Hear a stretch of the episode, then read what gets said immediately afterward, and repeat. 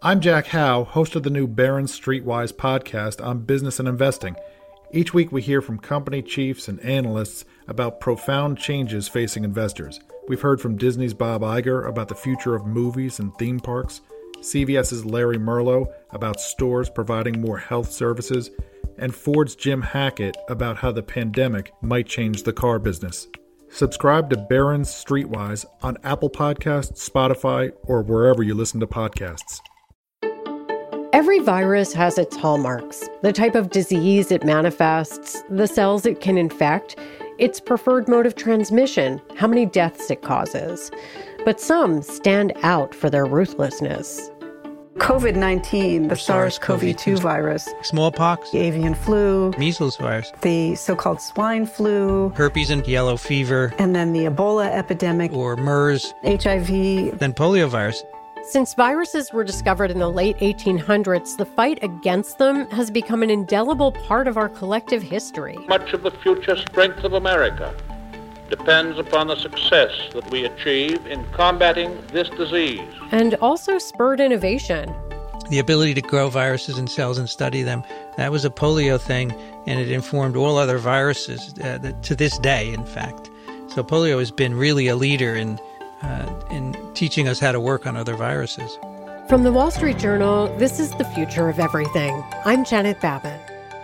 Today on the podcast, how one of society's most dreaded infectious diseases created a golden age of research we're still benefiting from today.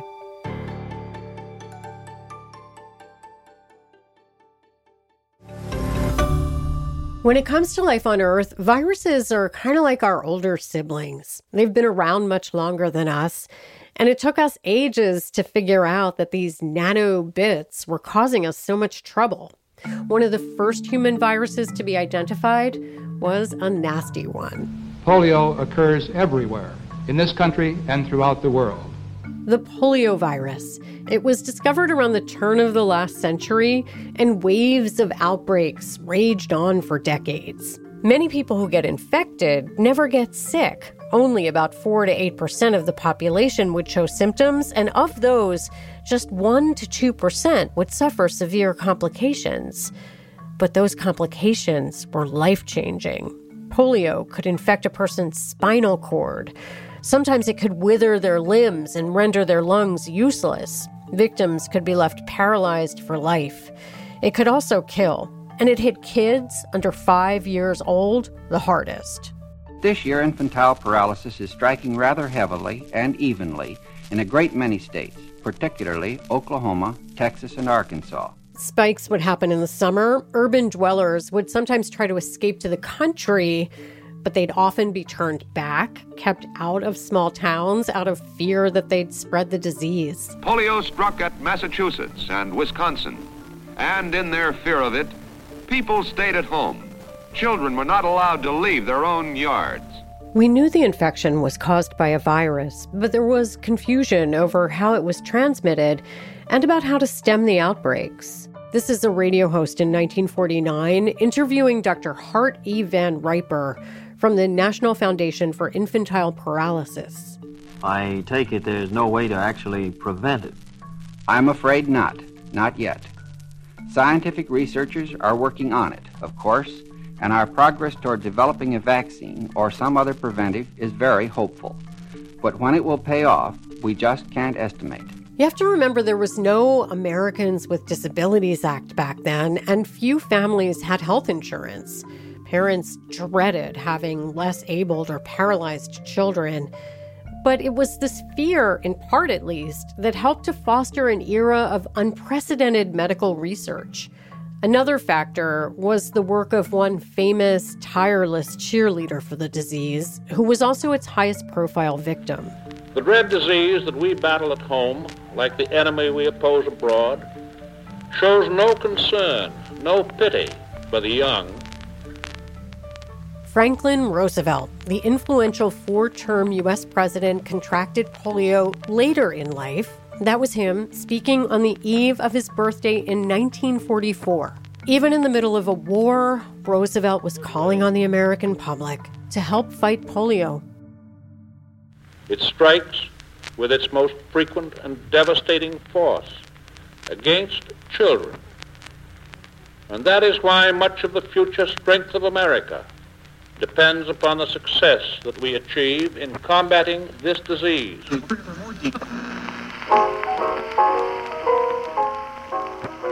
FDR was a super successful fundraiser for polio research, the fundraiser. He was able to get people to donate to the cause even during an economic downturn. In 1938, he and his friend Basil O'Connor from the National Foundation for Infantile Paralysis came up with an idea. Ask Americans what they could give, even if it was just a dime, and offer that as a personal birthday gift to the president. And they did. Americans wound up sending more than $2.6 million in dimes, and they kept it up. I wish to express heartfelt thanks to all of you who have contributed your dimes and your dollars to further the fight against a cruel disease. The model was successful. Money for research came primarily from the March of Dimes, and the dimes kept fueling innovation even after Roosevelt died. Maybe it was the victims, mostly children. Maybe it was the era through World War II and beyond. Researchers say there was a can do feeling of optimism that attracted the best and brightest scientists to the effort to create a polio vaccine. From the start, people wanted to work on it. This is Columbia University professor Vincent Racaniello. Many of the best virologists of the era worked on poliovirus to just try and make uh, a vaccine. Racaniello says many of the fundamental advances in research techniques that we still use today, some to tackle the new coronavirus, come from this golden era of virology begun with the search for a polio cure. One of the breakthrough discoveries along the way was when researchers figured out how to grow viruses on cells in a glass dish. It's hard to imagine now, but before this, they could only grow them in animals, sometimes using gruesome methods like implanting infected spines in primates. The ability to grow viruses in cells and study them, that was a polio thing, and it informed all other viruses uh, to this day, in fact. So polio has been really a leader in, uh, in teaching us how to work on other viruses. Three scientists won the Nobel Prize for this technique in 1951. But even as hard as researchers worked, kids kept getting sick from polio. When outbreaks would flare up, whole towns would order movie theaters and swimming pools closed. By the 1950s, polio was the top communicable disease for children. And then, after nearly 50 years, Dr. Jonas Salk, discoverer of the first successful vaccine against infantile paralysis, gives the first official reports to a waiting world at the University of Michigan. Dr. Salk's own child was one of the two million children involved in tests of his vaccine. Tests which have ended for all time the threat of one of the world's most vicious diseases. And the Salk announcement was made April 12th, 1955 in the morning at the University of Michigan, where the trial had been conducted.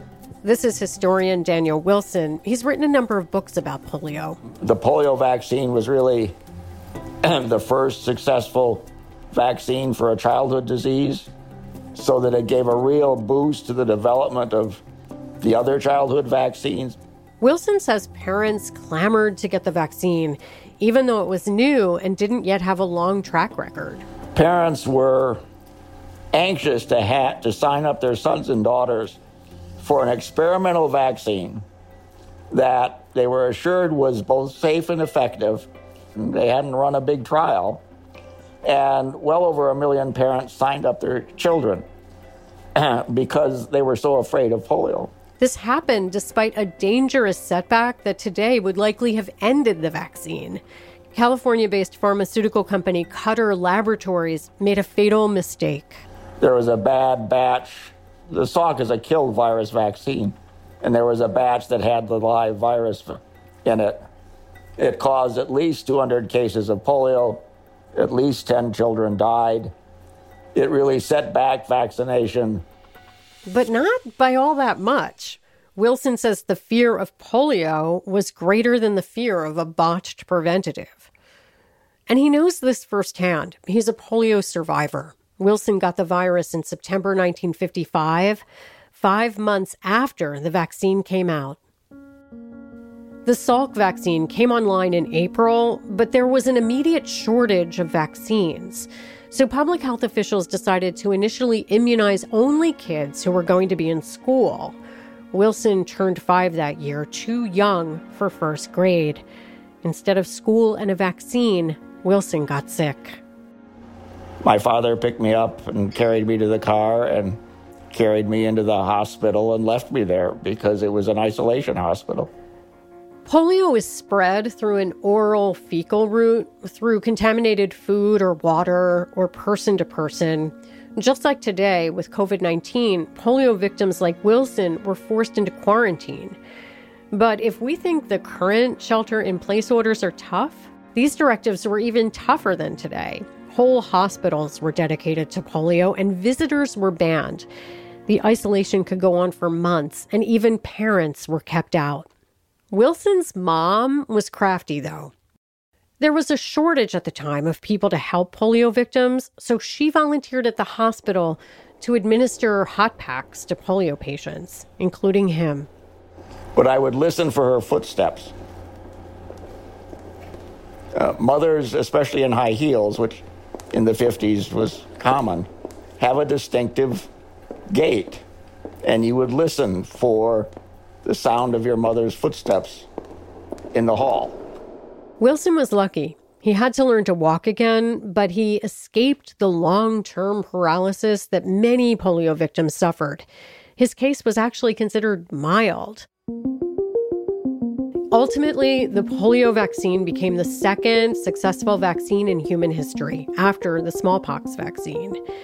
And even after the vaccine was developed and the mistakes of the live virus were worked out, poliovirus discoveries continued to advance virology. Up next, how techniques honed on polio are helping us to fight SARS CoV 2. I'm Janet Babin. This is the future of everything. Social distancing slows the spread of coronavirus, so if you have a fever, dry cough, and shortness of breath, call your healthcare provider before going in. More info at coronavirus.gov. Let's all do our part because we're all hashtag alone together. Brought to you by the Ad Council.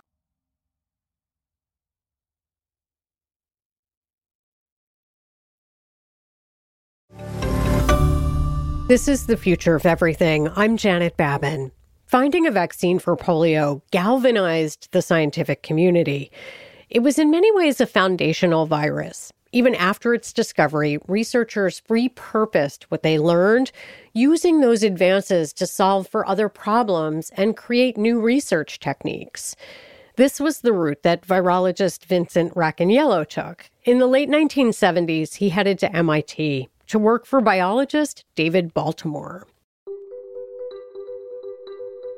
Baltimore had recently won the Nobel Prize in Medicine for his discovery that viruses with RNA genomes could be inserted into a host cell's DNA. And he had a mission for Racaniello. He said to me, Vinny, I want you to work on polio. Racaniello used Baltimore's award winning technique on the polio virus for the first time. Uh, we found that if you made a DNA copy of polio virus, polio has an RNA genome, you could take that DNA copy and just put that in a cell and it would start an infection. And that's that was an amazing finding because now that's how we make uh, vaccines. Racaniello says people used to ask him why he was working on a disease that had already been cured. But he explains that there's still much to learn from a virus so well understood and solved. At Columbia, he and his team discovered the proteins that allow the poliovirus to bind with human cells. These proteins are similar to something you may have heard in the news lately connected to COVID 19. It's a term known as ACE2, and these are enzymes. They're found on the outside of cells, in the lining of the nose, they're in the lungs, kidneys, other places. But any place that these cells are, this is where coronavirus can take hold. So these enzymes are what allow the SARS CoV 2 virus to attach to a cell and infect it. You know, everyone's talking about SARS CoV 2 binds to ACE2 on the cell, right? Well, mm-hmm. we identified the polio receptor uh, way back in the 80s, and then we took the gene for that receptor and we, we made a transgenic mouse, which you could then infect and give polio to. It was the first animal model using uh, a transgenic animal model using a receptor. Racaniello's method is now considered a classic.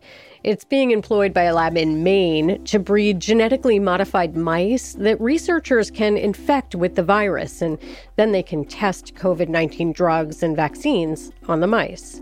Just as polio motivated a new generation of virologists to step up their efforts, Racaniello expects our current pandemic will do the same.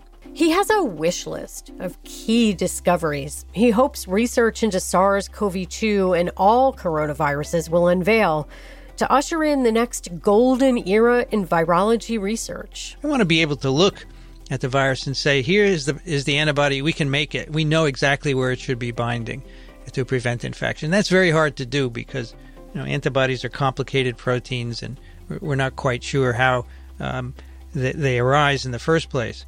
So I would love to be able to say, here's a new virus, here is the gene sequence, and let's make an antibody right now that'll be therapeutic. That may sound easy, but there are a lot of things that have to happen to make that scenario a reality. For example, researchers need to better understand a variety of immune cells called B cells that secrete antibodies.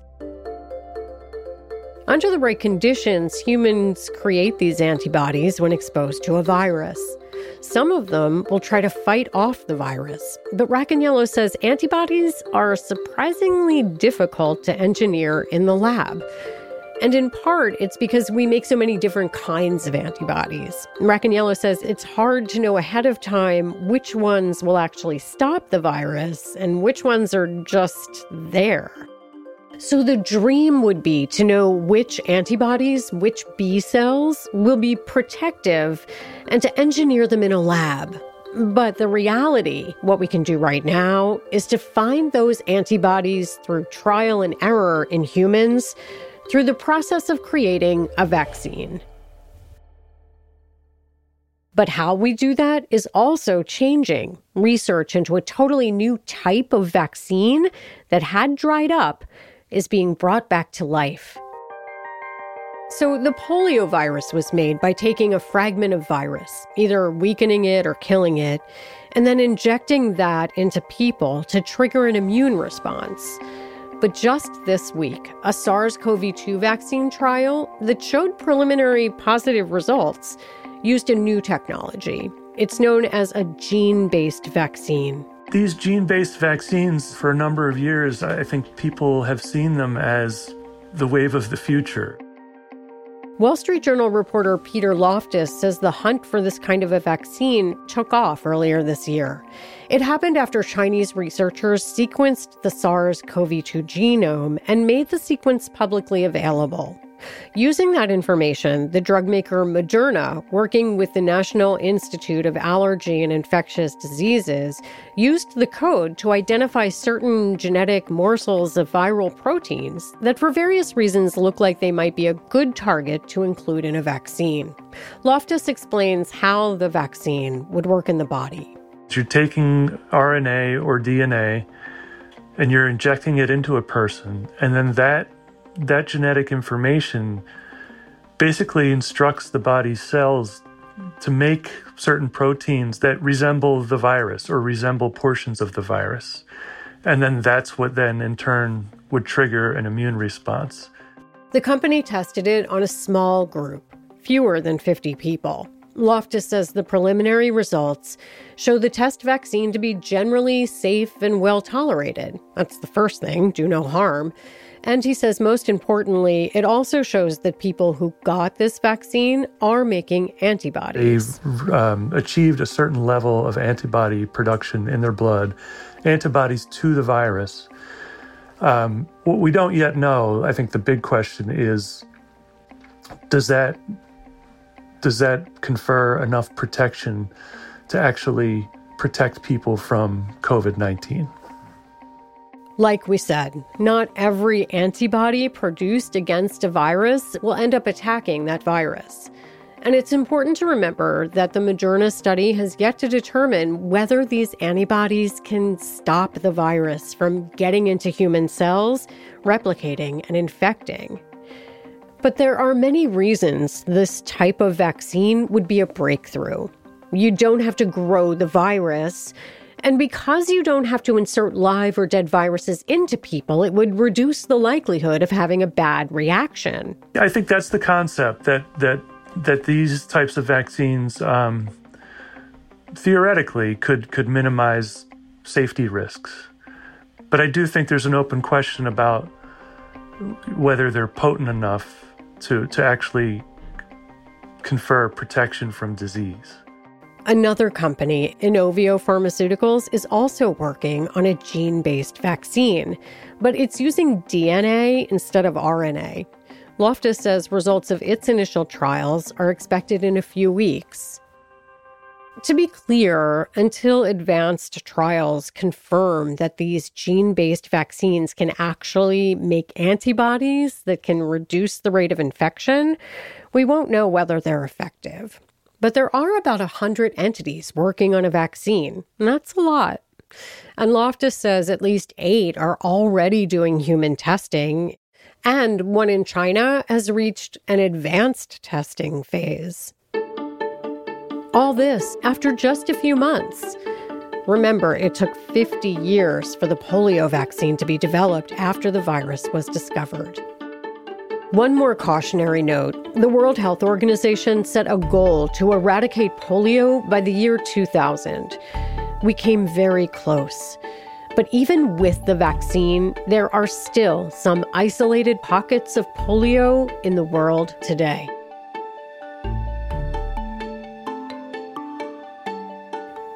The Future of Everything is a production of the Wall Street Journal. Stephanie Ilgenfritz is the editorial director of The Future of Everything. Lee Camping Carter is digital director of The Future of Everything. This episode's sound designer is Sean Marquand. Our producer is Casey Georgie. Kateri Jochum is the Wall Street Journal's executive producer of audio. I'm Janet Babin. Thanks for listening.